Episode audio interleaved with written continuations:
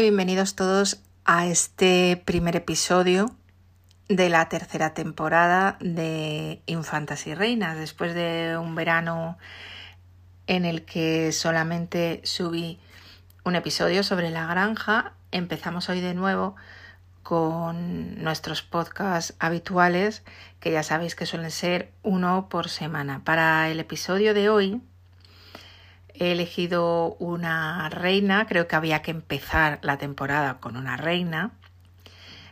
Y se trata de una de las reinas más denostadas de nuestra historia. No sabría deciros si con razón o sin ella. Es María Luisa de Parma, la esposa de Carlos IV, y eh, de ella vamos a hablar hoy.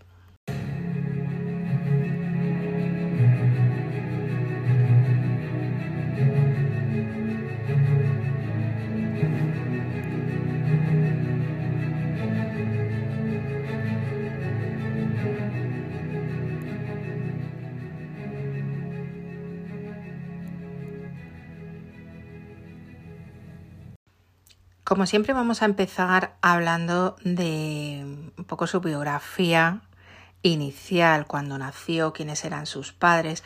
Esta princesa era hija de Felipe I de Parma. ¿Quién era este señor? Pues era un hermano de Carlos III. Como sabéis, Carlos III heredó el trono español debido a que murieron sin descendencia sus dos hermanos bueno, en realidad eran hermanastros, eh, Luis I y Fernando VI. Luis I solo fue rey durante unos meses, murió jovencísimo y no dejó hijos, y posteriormente Fernando VI sí que fue rey durante años, pero no tuvo hijos tampoco. Entonces a Carlos III, que estaba en Nápoles reinando, lo llaman para que pase a ser el nuevo rey de España. Y este Felipe I, Felipe, era hermano de Carlos III era el duque de Parma, de ahí le viene a María Luisa su, digamos, apellido dinástico de María Luisa de Parma. Su madre era Luisa Isabel de Francia, era hija del rey Luis XV, que era el que había sucedido a, a Luis XIV. Fijaos que Luis XIV, el rey Sol, reinó tantos años que se le fueron muriendo los herederos que iba dejando. Él solamente tuvo un hijo legítimo superviviente, el delfín, lo que llamaban ellos el delfín, que era el título que tenía el príncipe heredero en Francia. Este delfín fue el único hijo que le quedó con vida de su matrimonio con la infanta española María Teresa de Austria, pero es que este hijo se le murió y se le murieron otros herederos sucesivos hasta el punto que cuando Luis XIV fallece, el heredero que tocaba era un bisnieto suyo, que reinó como Luis XV y que era el abuelo de María Luisa. Entonces María Luisa nació en Parma, que era donde sus padres, eh, Felipe I de Parma y Luisa Isabel de Francia, estaban como duques. Nació allí el 9 de diciembre de 1759 y moriría en Roma el 2 de enero de 1819. En Roma estaban exiliados ella y su marido por las vicisitudes que habían ocurrido en España con la guerra de la independencia, con Napoleón, etcétera, etcétera. Pero es que su hijo, Fernando VII, buen hijo y mejor rey, con modo ironía, después de que recuperó el trono, impidió a sus padres que volvieran a España. Ni siquiera ante el hecho de que ellos no querían morir fuera de España. Pues no les sirvió de nada porque ambos murieron fuera de España, en Roma, que es donde vivían. Por eso María Luisa murió allí, en Roma, el 2 de enero de 1819.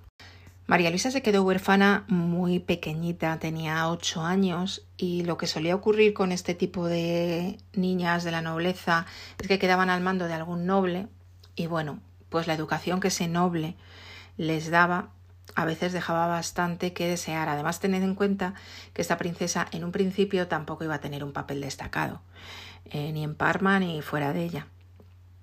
Entonces, pues un poco se le educó eh, al buen tuntún y algunos historiadores consideran que el carácter que después exhibió esta reina estuvo muy marcado por esa impronta en sus primeros años, en sus años de formación de, las dos personas que, eh, que, estaban al cargo de su formación, que era en concreto un religioso y una mujer de la nobleza.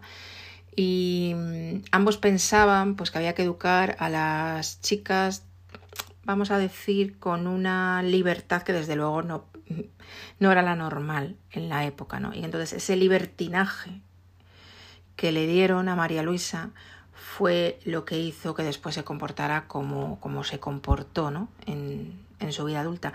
Con 12 años enseguida la comprometieron con, con Carlos, con el que sería luego Carlos IV, y, se casaron enseguida, en el año 1765. Carlos IV entonces aún no era rey, era el heredero de su padre, era príncipe de Asturias, y los dos primos, porque eran primos, como solía ocurrir, se casan en 1765, como, como digo.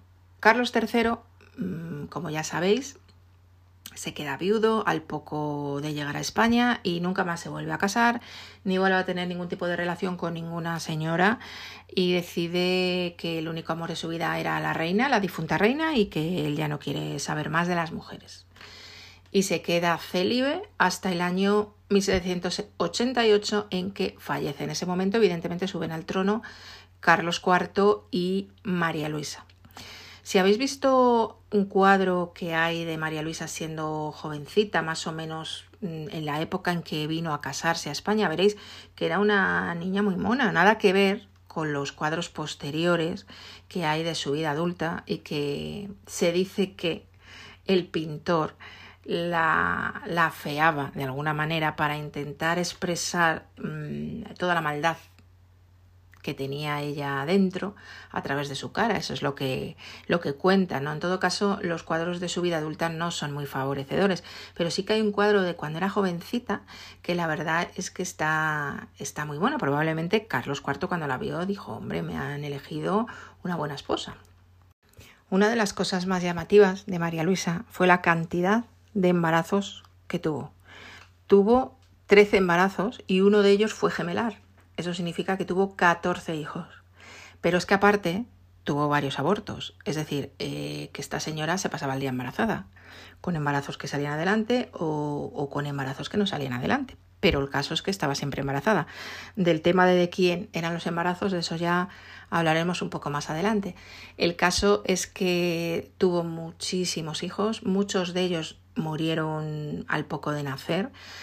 Esto entraba dentro un poco de la normalidad. Os voy a hablar de algunos de sus hijos, de los más conocidos. Por ejemplo, su segunda hija fue la infanta Carlota Joaquina, que llegó a ser reina de Portugal y además era una mujer de cuidado. Tuvo también a la infanta María Luisa un poco más tarde, eh, a la infanta María Amalia, pero murió con nueve o diez años. Morían muy, muy niños, ¿no? Luego tuvo otra que llegó a la vida adulta, María Luisa, de nuevo, puesto que había muerto una anterior, que fue reina de Truria. Por supuesto, Fernando VII, el heredero, este maravilloso hijo que dejó María Luisa en el mundo. Carlos María Isidro, el hermano de Fernando VII, que crearía la corriente del carlismo. Hubo otra reina entre sus hijas, reina de las dos Sicilias, la infanta María Isabel, por ejemplo. Bueno, mm, uno también bastante conocido es el infante Francisco de Paula, que fue uno de los últimos. De hecho, fue el, el, último en nacer vivo, porque después ya María Luisa tuvo otro par de abortos y ahí acabó su carrera reproductiva. Además, los niños de María Luisa todos tuvieron infancias enfermizas. Ella sufrió mucho por este tema. Bueno, como era lo normal, si habéis escuchado otros episodios del podcast ya veréis que esto era lo típico. Se les exigía que tuvieran hijos, que fueran varones, que fueran sanos. Eh, se mataban a tener embarazos que les dejaban la, la salud bastante tocada y al final eh, los, nacían muchas niñas o nacían niños que luego morían. Bueno, lo que era un desastre para, para ellas, ¿no?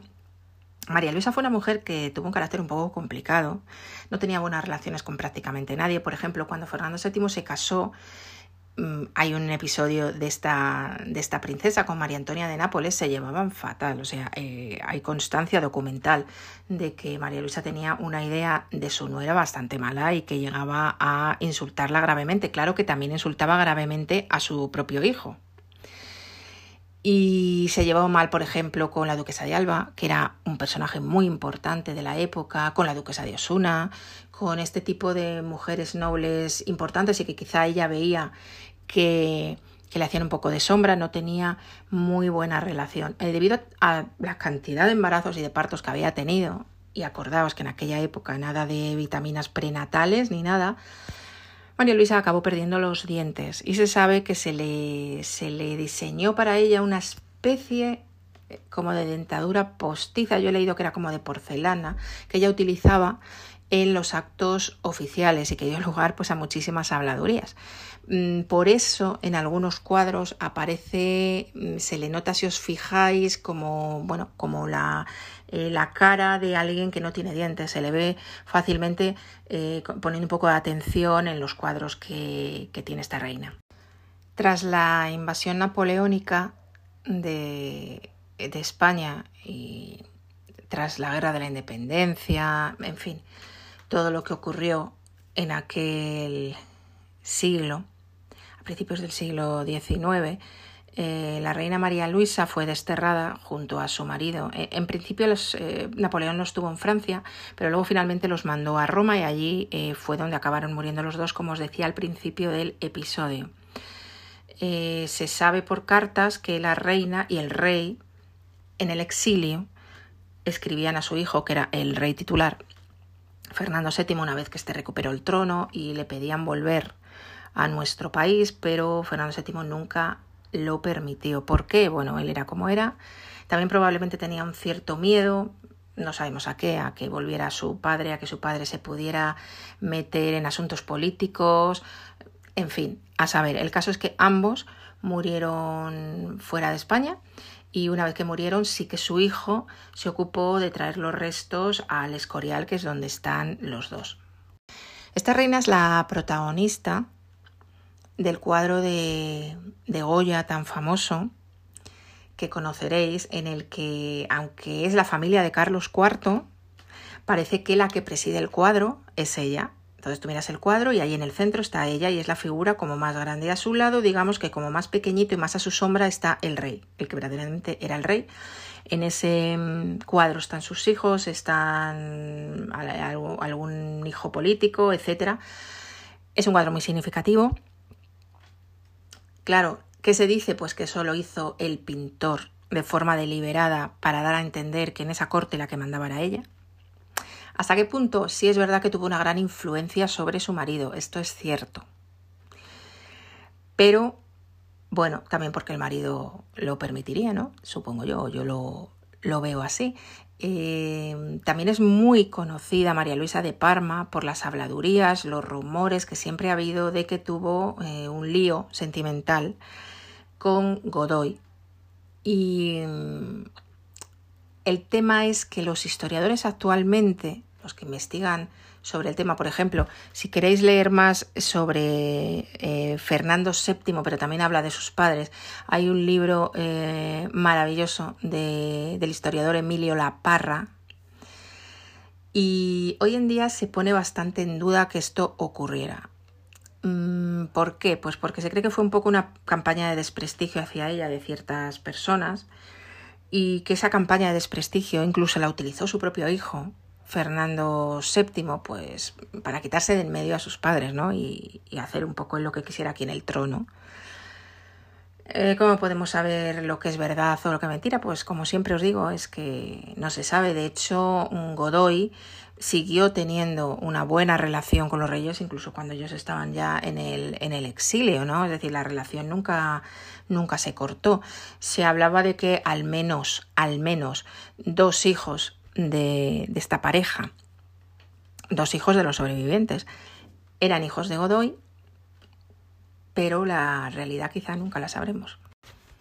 Sí que se supone que en su lecho de muerte al confesor, que era un fraile, parece ser que le dijo que ninguno de sus hijos era de su marido y que por tanto eh, se dice así como muy rimbombantemente que la dinastía Borbón se había extinguido en España, puesto que al no ser ninguno hijos de su marido, todos los hijos eran hijos realmente solo de ella, ¿no?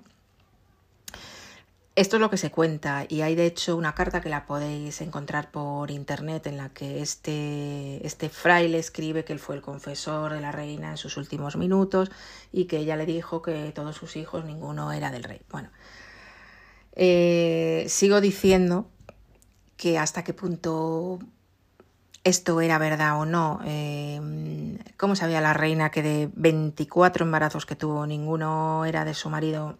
no tenía relaciones con él, porque si las tenía era muy difícil eh, saber si era del rey el hijo, o era de Godoy, o era de cualquier otro. Bueno, es un poco hablar por hablar, ¿no? Pero si os interesa, en internet, como os digo, podéis encontrar la, la carta de, este religioso, de Fray Juan de Almaraz, al que luego Fernando VII tuvo encerrado en Peñíscola, porque lo que no quería es que anduviera por ahí este señor diciendo que él no era hijo de su padre y bueno, se pudiera liar en España por otro lado después de la que ya se había liado con Napoleón. Pues esta es la historia de María Luisa de Parma, como os decía al principio, una de las reinas más vituperada de las que hemos tenido en, en nuestro país, quizá en parte por culpa suya y en otra gran parte, en mi modesta opinión, simplemente por las habladurías de la gente y lo que a los demás les interesaba que se creyera de ella.